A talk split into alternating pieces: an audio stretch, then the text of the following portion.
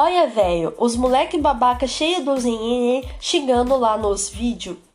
Bom dia! A frase que acabamos de ouvir expressa muito bem a riqueza de nossa língua, por possuir várias contribuições de diferentes grupos e comunidades étnicas. Falaremos agora sobre algumas delas.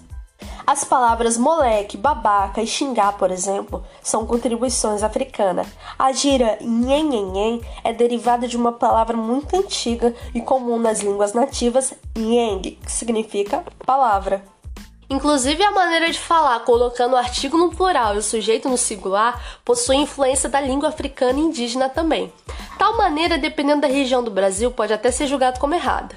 Entretanto, segundo a sociolinguística, nós deveríamos tentar entender esse fato como um fenômeno social, ou seja, que vai se transformar dependendo do contexto que é aplicado. Olha só, nesse podcast, uma conversa com uma colega, nós ainda possuímos mais liberdade na nossa fala do que se estivéssemos nos apresentando a um juiz, por exemplo. Mas essa variação não ocorre por uma explicação histórica, mas é apenas uma adequação. Mas você sabia que até o dialeto caipira do Brasil hoje também sofreu influência da língua tupi? É, dos bandeirantes que desbravavam o país. Pois é, não havia o som de F, L e R. Então hoje alguns mineiros ainda trocam LH por I. Por exemplo, paia, foia, velho e milho, ao invés de palha, folha, velho e milho.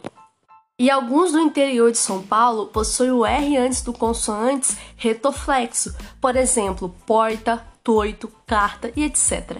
Para alguns de nós, tudo isso pode até nos soar errado ou no mínimo estranho, mas só nos revela as contribuições de outras diferentes línguas, além do português de Portugal, que tornam nossa língua tão rica.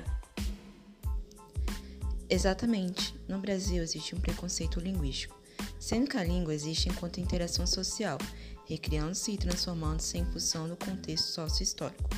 Dessa forma, a língua é muito ampla e tende-se a mudar tanto por causa das influências exteriores, como foi dito anteriormente, tanto por causa de cada região que possui seus próprios dialetos. Por exemplo, aqui no Espírito Santo a gente usa a expressão pão francês, enquanto em São Paulo se usa a expressão pão cassete. Dessa forma, não quer dizer que uma forma está certa ou está errada, pois, de acordo com a perspectiva sociolinguística, não se julga a fala como certa ou errada, mas sim como adequada ou não às diferentes situações.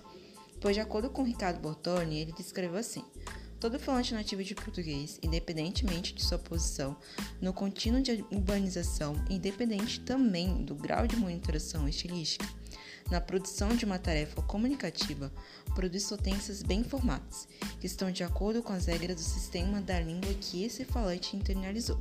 Ou seja, um paulista ele não está falando de uma forma certa ou errada, ou um capixaba está falando de uma forma certa ou errada. Cada um tem a sua forma de falar de acordo com sua cada região, assim como foi descrito no conceito de competência comunicativa por Rimes, na adequação da linguagem às diversas ocasiões e situações. Dessa forma, em cada ocasião e em cada situação se usa, se usa uma forma de falar. Trazendo para o contexto educacional, a sala de aula pode transformar-se num ambiente acolhedor, propício à aprendizagem e ao desenvolvimento de padrões sociais, modos de falar e rotinas comunicativas presentes na cultura dos alunos. Dessa forma, a sala de aula não deve se tornar um ambiente totalmente propício a desigualdades linguísticas, pois o docente ele deve tomar-se como um principal ajudador dos alunos se sentir identificado com sua própria língua, com sua própria cultura, assim como o Ricardo Bortorni descreveu. O que é preciso de fato é contribuir para o desenvolvimento de uma pedagogia sensível às diferenças sociolinguísticas e culturais dos alunos. Isso requer uma mudança de postura da escola e da sociedade em geral. Para tal mudança de postura, todavia, a descrição das regras variáveis é uma etapa preliminar importante. Dessa forma, o docente ele tem uma responsabilidade muito grande para tanto ensinar o aluno a forma de falar-se em diversas situações, como foi dito anteriormente, tanto também a não apagar a sua cultura ao quando ele fala. Dessa forma, eu espero que vocês tenham entendido o que, que queremos produzir nesse podcast e que vocês possam ter entendido e tomado como responsabilidade como docentes para ajudar os alunos a identificar-se com sua própria cultura e a sua forma de falar. E até o próximo podcast.